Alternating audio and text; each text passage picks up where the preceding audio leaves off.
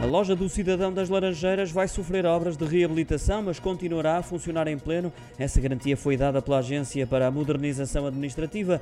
O objetivo é tornar o espaço mais acolhedor ao nível da climatização, qualidade do ar interior e iluminação modernizando e melhorando a eficiência energética. As obras vão prolongar-se até fevereiro do próximo ano, mas, como disse anteriormente, irá continuar de portas abertas ao atendimento e em pleno funcionamento.